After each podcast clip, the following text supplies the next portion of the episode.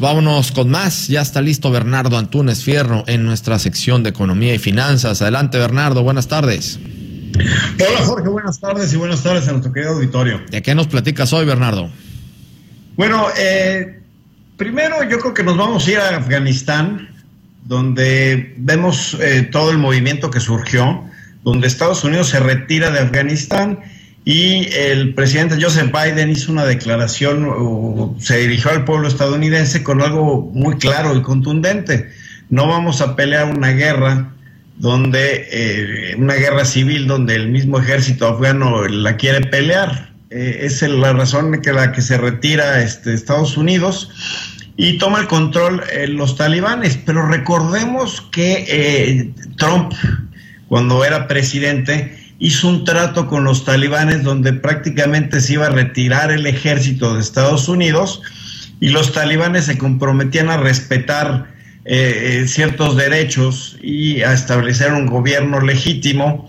Entonces, este trato de Trump que amarraba a Biden a respetarlo, pues es prácticamente lo que sucedió. Muy curiosamente, este trato aparecía en la página del Partido Republicano, y después de las escenas donde era evacuada la embajada de los Estados Unidos en, Afganistán, eh, milagrosamente borraron este logro del presidente Donald Trump. Entonces, realmente ponemos en contexto. Ahora, ¿por qué esta guerra en un país tan pobre, en Afganistán? Bueno, primero, eh, hay gente muy poderosa que está con intereses ahí, ya que Afganistán es el país productor número uno de, de opio.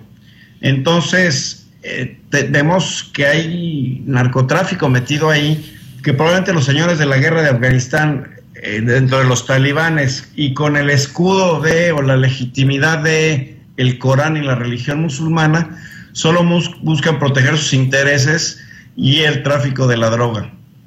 También Afganistán es un país muy rico en recursos, en cobre, en minerales raros, tiene petróleo, tiene gas natural, entre muchas otras cosas que se podrían desarrollar.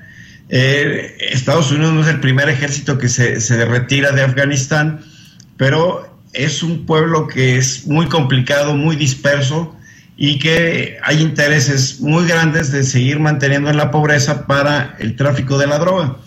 Y me parece relevante aquí porque Estados Unidos está quitando el foco de, de, de Afganistán un gasto muy grande que tenía Estados Unidos al mantener su ejército ahí y que se va a voltear a reforzar la seguridad interna.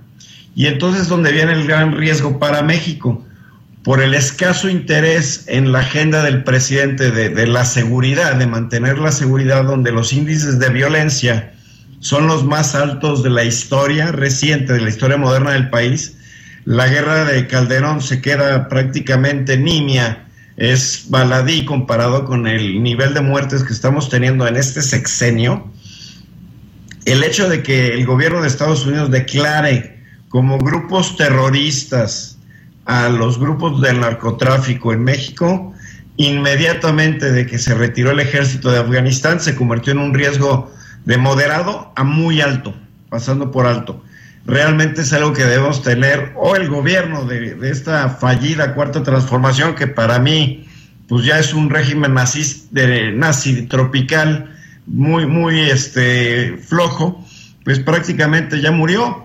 Y una entrada del gobierno de Estados Unidos o declarando narcotráfico, de terroristas a los narcotraficantes, da carta blanca a operaciones militares en territorio mexicano y vamos a ver cómo el presidente pues prácticamente se hinca. ¿Por qué? Porque se achica en el exterior. Sus declaraciones donde el petróleo es la industria del futuro y ese tipo de cosas, donde no entiende el mundo, donde se hace chiquito porque sus conocimientos, su capacidad no le dan, pues eh, es prácticamente terrorífico lo que va a pasar si Estados Unidos empieza a hacer operaciones en territorio nacional, que para mí, otra vez repito, el hecho que se retire de Afganistán pasa de moderado a muy alto la posibilidad de que esto suceda, Jorge.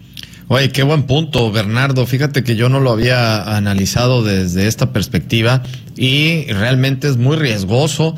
Ya lo habíamos analizado también en su momento, que los Estados Unidos están a nada de, poder catalogar al crimen organizado, a los cárteles de la droga mexicanos como grupos terroristas y esto sí efectivamente les da la oportunidad de poder hacer operaciones militares en nuestro país, situación que nos llevaría a, de entrada, yo lo veo de esta forma, a una mm, desestabilidad completa, tanto política, económica como social.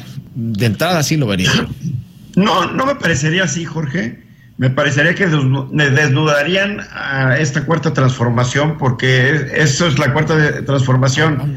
Ignorancia, desorden, desestabilidad. Ya lo tenemos, ya lo vivimos, simplemente quedaría al descubierto a través de diversos mecanismos y de ayudas monetarias que hace el gobierno pero es algo que ya con lo que vivimos día a día. Para mí ya con lo que sucedió en Afganistán ya no es si va a pasar, es cuándo va a pasar, cuando le convengan los intereses de Estados Unidos y un presidente que se está debilitando día a día por las malas decisiones y porque se acaba su sexenio y no ha podido hacer nada y todo le ha salido absolutamente mal por la incompetencia, pues simplemente va a poner al desnudo el nivel de desorden que tenemos en el gobierno y este, esperemos que nos sirva para tocar fondo y realmente resurgir para la próxima semana platicarles de todas las oportunidades que tenemos y que estamos perdiendo hasta que acabe este sexenio. Excelente, Bernardo, como siempre, tu análisis. Muchísimas gracias. La próxima semana contigo con temas precisamente de esto, de propuestas, porque no, no nada más tenemos que criticar, también hay que proponer y este eh, también es parte del sentido del programa. Mi querido Bernardo, muchísimas gracias. Claro que sí, Jorge, no se pierdan, síganos de lunes a viernes en este programa y gracias a nuestro querido auditorio, Jorge.